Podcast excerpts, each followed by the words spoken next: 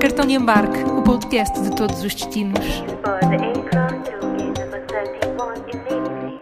31 de dezembro, que belo dia para falar da Suécia. Bem-vindos ao Cartão de Embarque, o podcast de todos os destinos, que se despede de 2021 com a cabeça neste país da Escandinávia. Como podes imaginar, hoje falamos de Estocolmo e da sua arquitetura, mas também de florestas, neve, auroras boreais e mitologia nórdica. Para isso, contamos com alguém cujas raízes estão no sul da Suécia, mais precisamente em Helsingborg, uma cidade portuária que liga a Suécia à Dinamarca. Nós conhecemos-nos precisamente na Dinamarca há alguns anos, até porque ela é companheira de um grande amigo que trago comigo desde a faculdade. Chama-se Sofia Silfonder e vamos conhecê-la daqui a pouco. Mas a nossa conversa começa em português com uma viajante que partilha a sua paixão pelas viagens e pela escrita no blog Viajar Porque Sim. Em novembro, rumou a Estocolmo para descobrir uma cidade que estava há muito na sua lista de desejos e hoje conta-nos como foi. Conosco, a Ana CB.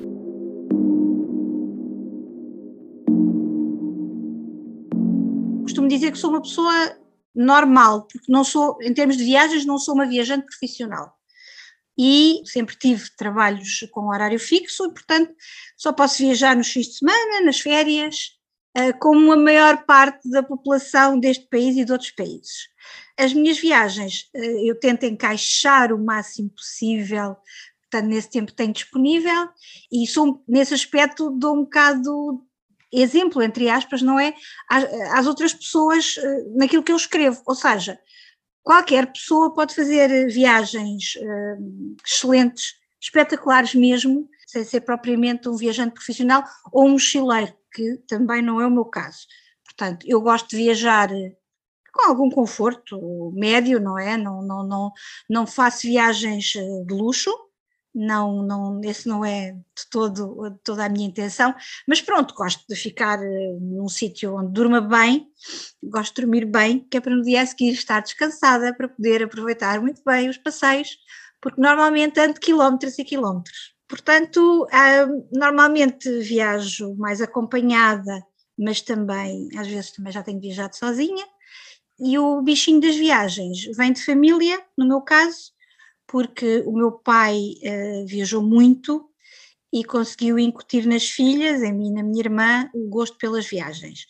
Uh, claro que antigamente uh, não se viajava tanto, não era tão fácil, mas mesmo assim, uh, cá em Portugal já passávamos férias no Algarve, quando o Algarve ainda não tinha nada a ver com o que é hoje, sempre passámos férias no Algarve e não só. Um, e, e, fazíamos algumas viagens no país, para a Espanha também, fiz um cruzeiro quando ainda era muito novinha, não sei, 11 ou 12, 13 anos, fiz um cruzeiro que me levou aos Estados Unidos e às Caraíbas, pronto, então uh, ficou o bichinho. Durante uh, alguns anos o máximo que eu viajei foi em Portugal, e pronto, e depois já adulta comecei, uh, assim que, que, pude, comecei a viajar mais e, e, e embora não me atreva assim também, lá está, também por, por falta de, de tempo, de, porque há sítios que são tão longínquos que as viagens. Eh, eu não gosto de ir para um sítio, chegar lá, estar meia dúzia de dias e voltar. Meia dúzia, quem diz meia dúzia diz três ou quatro.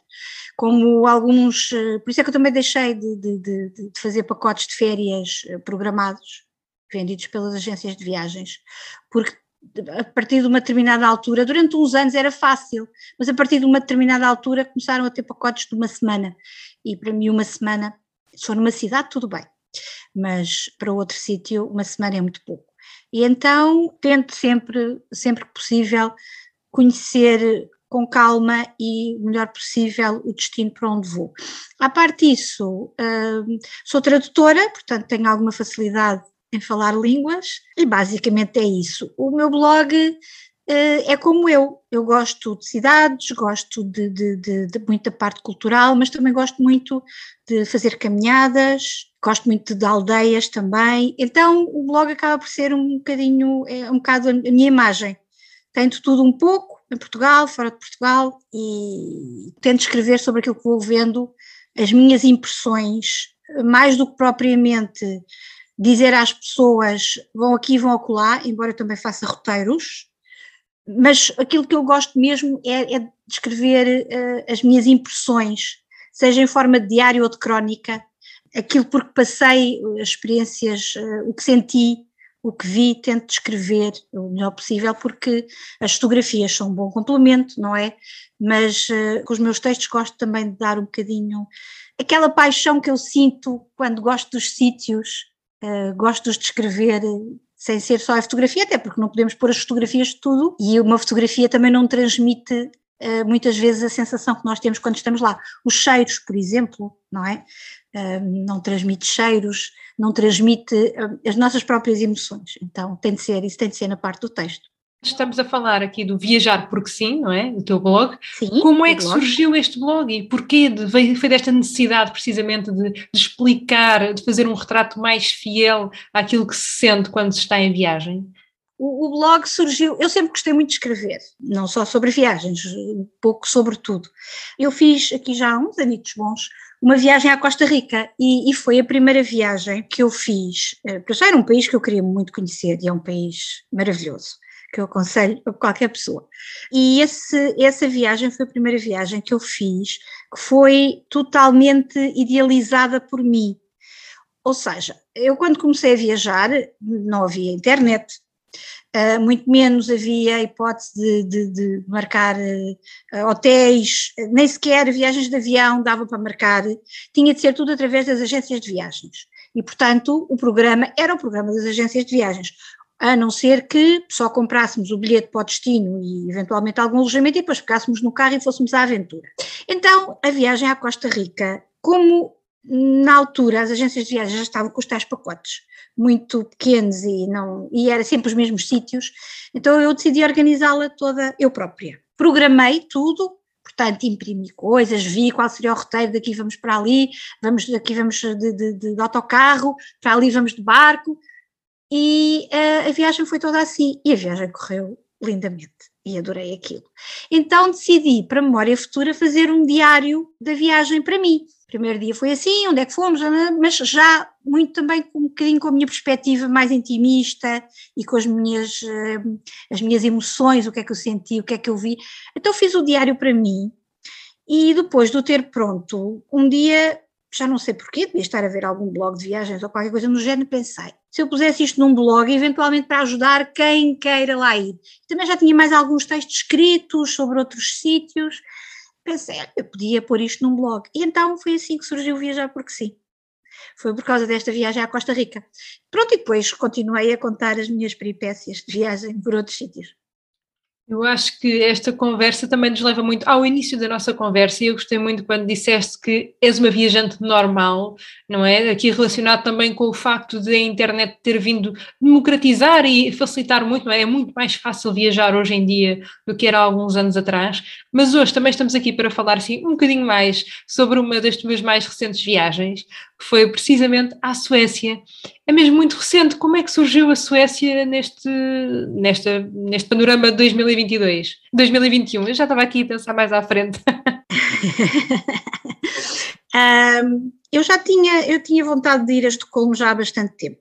Uh, eu não tenho viajado muito para os países nórdicos. Então, o ano passado fui à Islândia e eu fiquei completamente apaixonada pelo país, claro, e, e, este ano não tinha, eu já tinha Estocolmo na, na minha lista, porque eu tenho uma lista de sítios que quero visitar, uh, sobretudo, não é? Além de outros.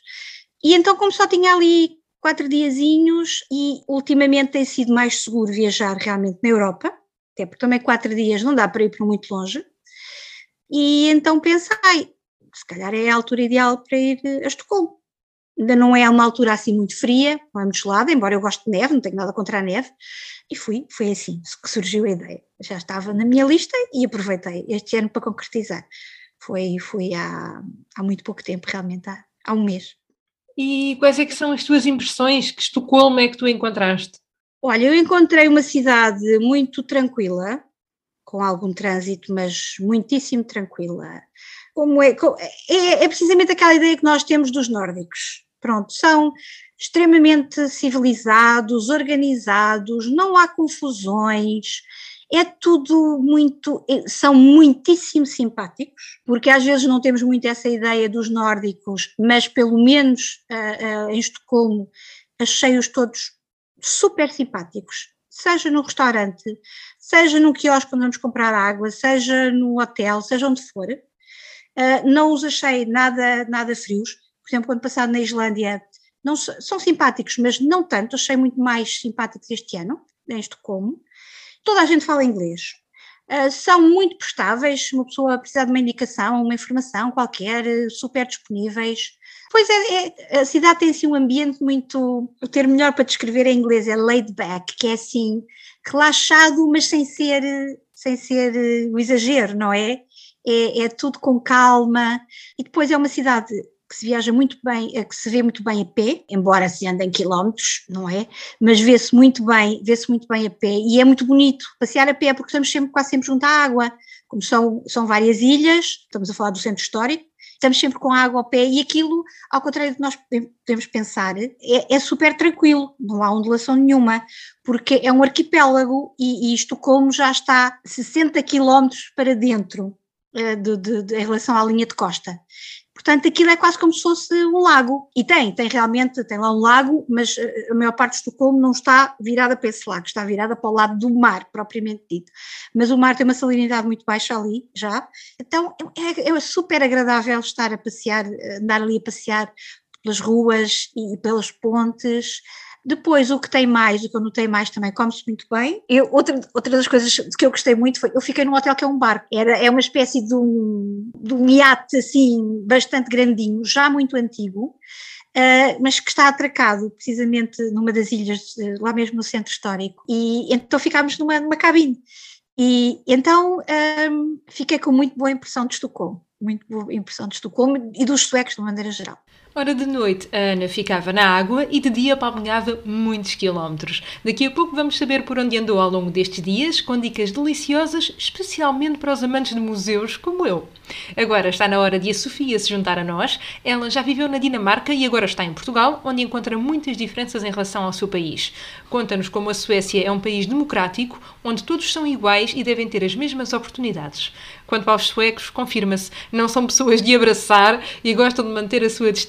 Nas palavras da Sofia, são mesmo vikings dos tempos modernos. Sweden is a very democratic country uh, and in my perspective the idea of Sweden and the Swedish people is that everyone is equal. Uh, that is what we want, what we are working for. That everyone have access to the same kind of um, healthcare, the same kind of uh, uh, basic living. So for example, like the taxes should uh, is um, based a little bit on uh, how much you earn. So if you earn like a lot of money, you have a higher tax, and that is for even it out a little bit in the country. So it's not like this big difference of someone being poor and someone is being very very rich. Uh, so you have like this variation of the middle class almost. That is kind of how I would explain my country in that way. And we are a northern country.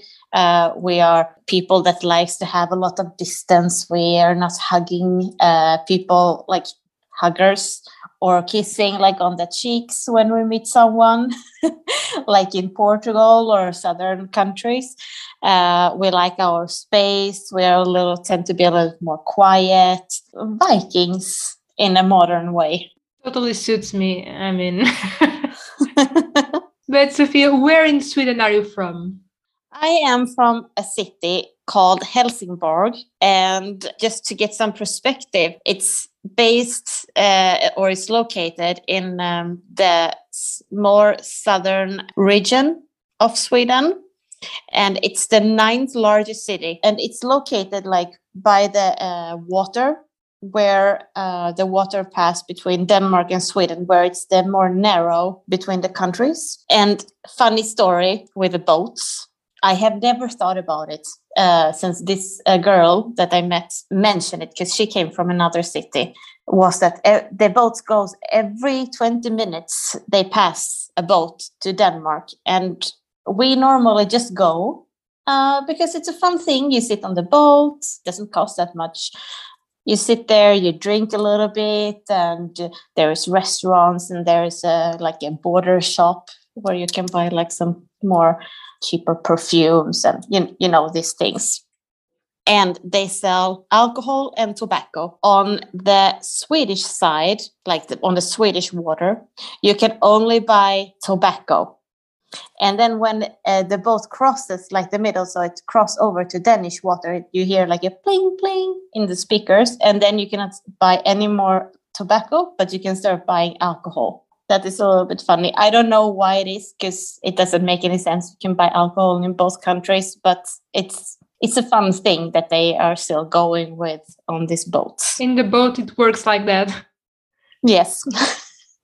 We already have some ideas, some thoughts on how Swedish people face life and your daily life. But I would like to know more about, you know, the kind of hometown. How how is your hometown? What kind of landscape can we find around in the region? Well, the region, this more southern region, it's called Skåne. Like Alentejo, Algarve, it's called Skåne.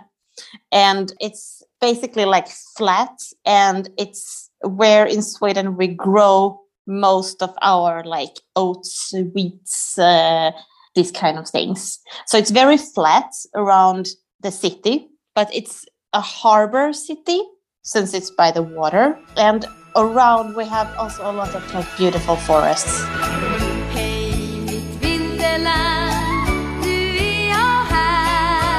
I mean, now when I was home before Christmas, we have like these leaves that change, like it's big leaves, almost like um, you know, we have like a lot of these trees with this with the maple trees, and when it goes first in the spring, like when it's all like just like poof, blooms, it's green everywhere, and it smells so good. And now, like in the end of summer, autumn, when everything changes, I mean, I have pictures like where it looks like I have a filter because everything is like orange, but it's just like the sun coming through all these leaves when they have changed colors and just like color everything. It's fantastic. I love it. And that is like something that happens in the southern parts of Sweden. Because I mean, after Stockholm, you don't have so many of these trees because then it's more like pine trees from there and up.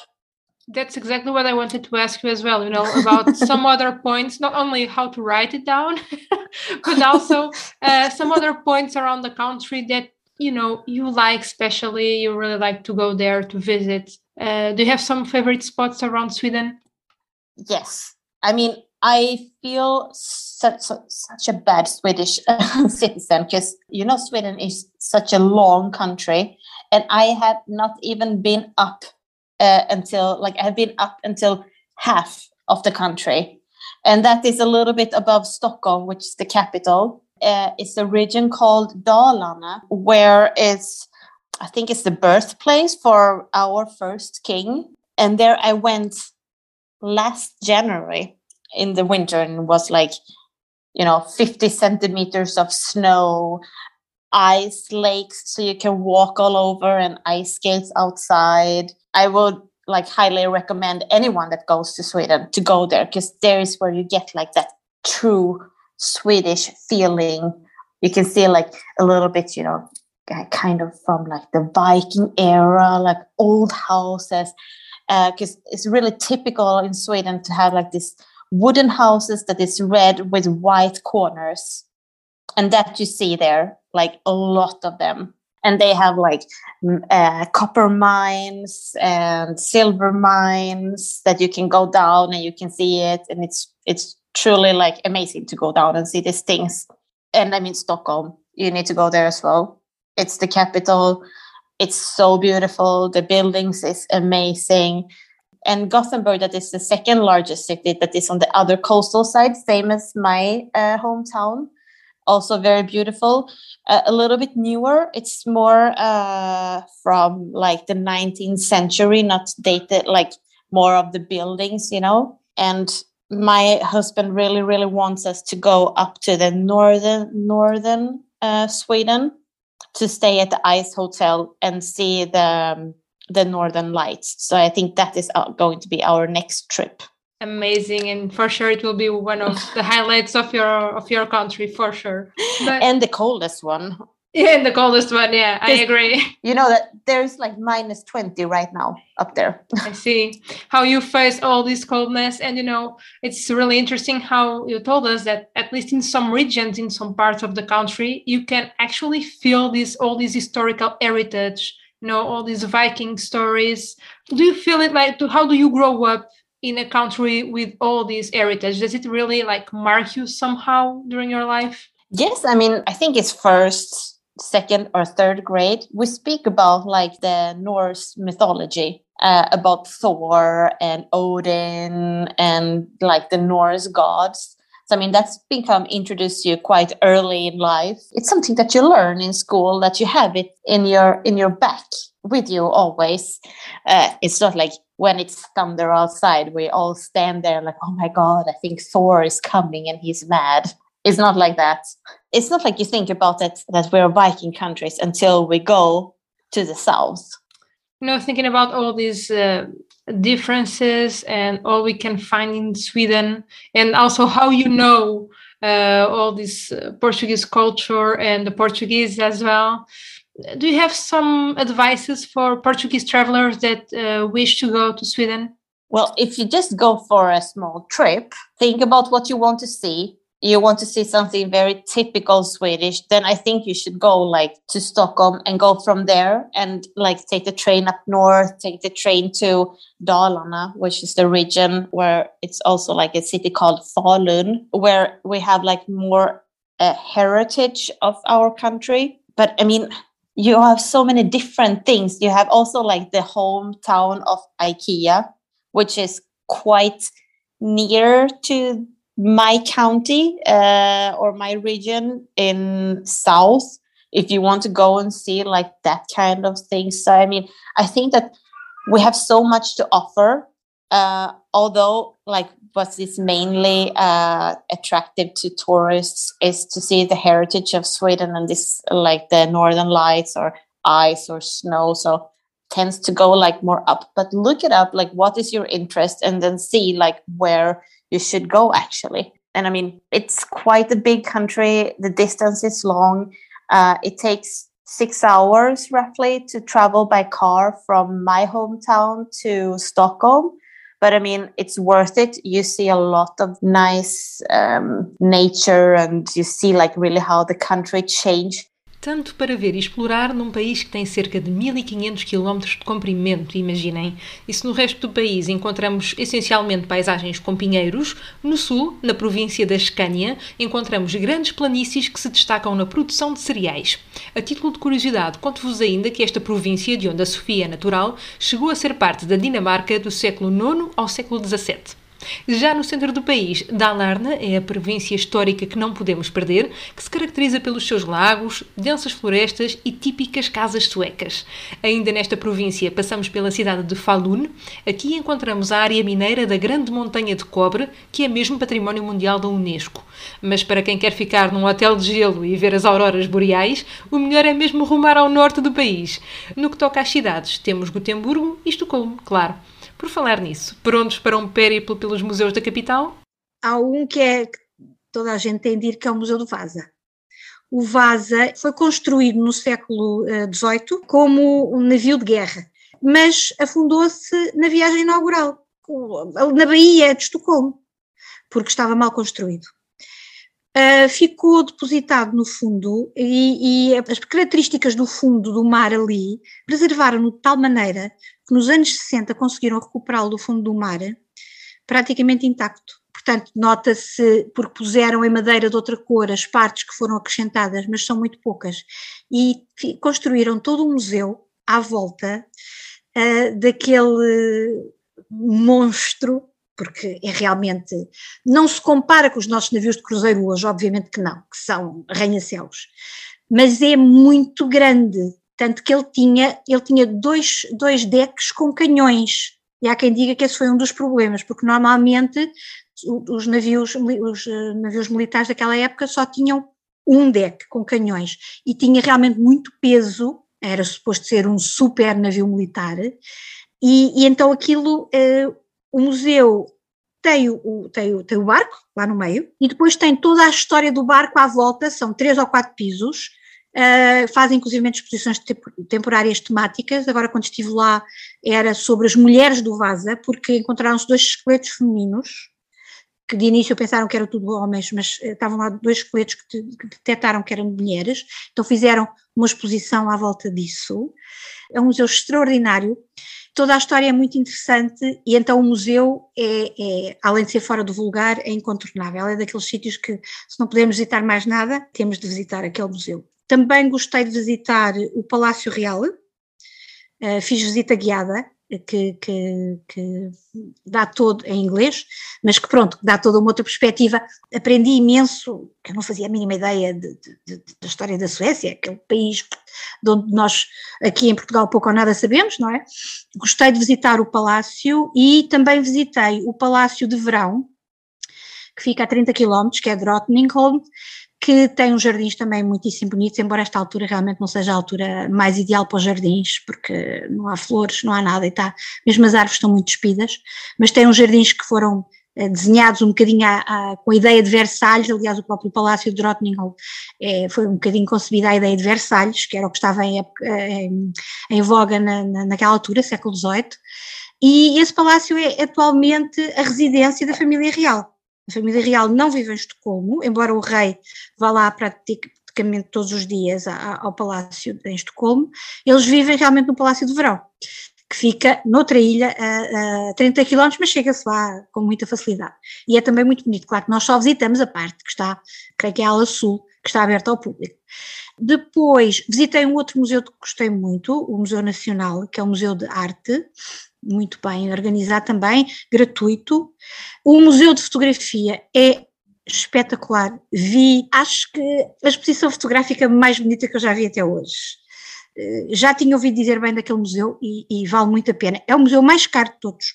Aliás, Estocolmo, e eu penso que toda a Suécia é caríssima, sobretudo a nível de comida. E, e as próprias entradas nos museus, eh, nada, nada disto é barato. Há realmente aquele que é gratuito. Quem for fã do Zaba, eu não fui ver, mas conheço quem tenha ido, tem o Museu do Zaba, ah, tem muito mais museus, tem o Museu de Arte Moderna, ah, mas pronto, também não tive tempo para ver tudo. Ah, depois há que passear por Gamlastan, que é o centro histórico mesmo, tem a igreja alemã, que é muito bonita por dentro, eu por acaso tive sorte de apanhar aberta. Depois, nesta altura do ano também há muita coisa que está fechada, eh, portanto, que eles só abrem no, no verão. Gostei muito de visitar o Skansen. O Skansen é um parque, um museu etnográfico ao ar livre. É enorme, é, é muito virado para, para, para famílias com crianças. Uma das coisas muito engraçadas que por acaso vi nesse parque foi um grupo de, de, de, de homens jovens, rapazes, todos cada um a empurrar o seu carrinho de bebés. Não, não tinham mulheres ao pé. Eram só, pronto, rapazes, porque malta com 30 anos, 30 e tal anos, cada um com o seu carrinho de bebés, muito engraçado. Esse, esse parque, ao ar livre, tem uma parte etnográfica onde eh, reconstruíram e, noutros casos, levaram para lá casas, moinhos eh, de várias regiões da Suécia. Portanto, funciona como museu etnográfico e sei que eh, nesta altura estava praticamente tudo fechado, tinha lá alguns cafés só, cafés, sítios para refeição e umas lojinhas abertas, mas, por exemplo, tem um encadernador no verão, aquilo está tudo aberto, e então as pessoas que trabalham naquelas lojas e naqueles ateliês de artesanato e que ainda fazem as coisas de forma artesanal, no verão vestem-se com fatos regionais e, portanto, as pessoas visitam e aquilo é quase como se fosse uh, no século passado, no século passado não, no século XIX, imaginemos, não é? Pronto. E funciona um bocado uh, nesse aspecto etnográfico. Depois tem uma- um mini jardim zoológico, chamar jardim zoológico não, é, é um exagero. Tem um, um, um, um sítio onde tem vacas, uh, cabras, ovelhas, como se fosse mesmo uma fazenda, uma quinta sueca. E depois tem uma parte com alguns animais mais selvagens, nomeadamente tem ursos, focas, tudo ao ar livre, com imenso espaço para eles, tem alces também, tem javalis, tem, tem, tem corujas, eh, águias, aquilo, é, aquilo realmente é, é- é enorme e é muito, é um sítio muito giro, muito giro, porque funciona como jardim, como parque e ao mesmo tempo tem aquela parte etnográfica muito interessante. E depois é, é- é- foi, ah, tem, tem a parte mais recente, eh, tem lá uma praça com uma fonte no meio, mas que à noite fica iluminada e que eu realmente visitei foi à noite, porque às quatro da tarde era de noite, e que é, digamos, o, o centro, o coração da parte nova de Estocolmo toda, e tem um movimento louco, porque tem uma espécie de um centro comercial subterrâneo, mas aberto. Eh, e penso que são assim os, os, os pontos principais, aqueles pelo menos de, de que eu eh, realmente gostei mais. Acho que já conseguimos construir aqui um, um bonito roteiro por Estocolmo. Uh, aflorámos aqui há pouco também a questão, enfim, pela parte mais negativa, falando assim, sobre os custos serem bastante elevados, não é? Um bocadinho à semelhança daquilo que se passa em quase todos os países nórdicos. Uh, mas falando aqui na comida, na outra perspectiva, na, na perspectiva gastronómica, o que é que podemos encontrar por lá? O que é que provaste? Qual é o tipo de cozinha que estamos a falar? Eles têm, obviamente, bastante peixe, embora não seja muito variado. Uh, é o salmão, é o arenque, tem o caviar, não é? É muito aquilo, a ideia de que nós temos, uh, com também muitos legumes, saladas à mistura, tem queijo e tem a, a, carne, é sobretudo à base de cordeiro, que é o que também tem lá mais. A comida é muitíssimo boa, é leve, não é pesada, tem sopas também muitíssimo boas. Eu gostei bastante da, da, da comida, da comida de lá é ali uma mistura entre o, entre o típico e uma, uma cozinha mais moderna, mas muito, muito agradável. Pensando depois na forma de, em como nos deslocarmos em Estocolmo e pensando mais uma vez uh, na parte aqui da poupança, é fácil uma vez que podemos andar a pé, não é? É bastante fácil nos movimentarmos a pé. Sim, eles têm, eles têm uma boa rede de metros e de autocarros e, e aqueles, uh, uma espécie de elétricos também, mas uh, os bilhetes são realmente muito caros. Eu, eu, vou só dar um exemplo. O passe de um dia são 16 euros, porque cada viagem simples são 4 euros, seja de metro, seja de elétrico, seja de autocarro. E depois, às vezes para irmos, por exemplo, de um sítio para o outro, temos de apanhar mais de um transporte, acaba por não compensar. Uh, eu uso muito o Google Maps, até mesmo, quero ir daqui para ali, como é que vou? A pé, quanto tempo é que demora e quanto tempo é que demora se for de transportes? E às vezes a diferença é tipo 5 ou 10 minutos. Eu, para chegar 5 ou 10 minutos mais cedo, não vale a pena. É óbvio que poupa as pernas, mas não vale a pena pagar 4 euros ou 8 ou tirar um passe de 16 euros por um dia para fazer, para andar um. Quando podemos andar a pé, não é? E, e só para chegar aqui 10 minutos mais cedo. Portanto, nós só tirámos passos um dia quando precisamente fomos a Drottningholm, porque era a 30 km e tivemos de apanhar metro e depois autocarro. Assim, em jeito de balanço, dirias que Estocolmo é uma cidade para quem? Para que tipo de pessoa? Para quem gostar da parte cultural, portanto, para quem gostar de ver museus, para quem gostar de ver os palácios, para quem gostar de ver algumas igrejas, para quem gostar de fazer compras, só se tiver uma, enfim, uma carteira bastante recheada, pela parte gastronómica, quem gostar também vale a pena, eh, porque sempre há coisas, eh, parecem pratos diferentes e confeccionados de, de maneiras diferentes e originais. E, e, para quem não gostar de confusão, vamos pôr antes as coisas assim, é a cidade ideal para quem gostar desse tipo de viagem.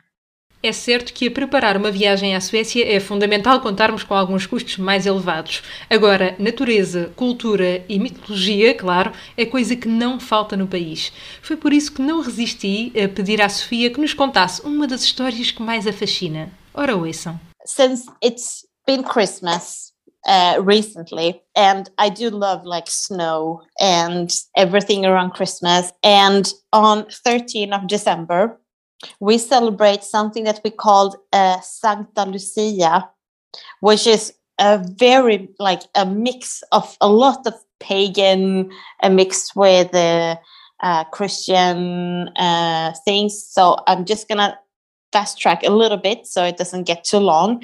But uh, Lucia was a Roman girl living in in Rome. She was feeding the homeless people living in the catacombs and for her, her to be able to carry as much food as possible she had like lights candles on her head so she could carry a lot of food she was called like a, kind of a saint. And when people came from Italy or south of Europe trying to introduce Christianity to Sweden, someone came with this story and took it to us in in the northern countries. And um, on this day on the old calendar this is like the day when uh, it's the longest night. And after the 13th of december it starts getting light again. So we're celebrating light on this day. E foi no passado dia 13 de dezembro que a Suécia celebrou o dia de Santa Luzia, um dia em que a luz triunfa sobre as trevas, que se celebra com a família e os amigos, com bolachas de gengibre e vinho quente. Que assim seja 2022.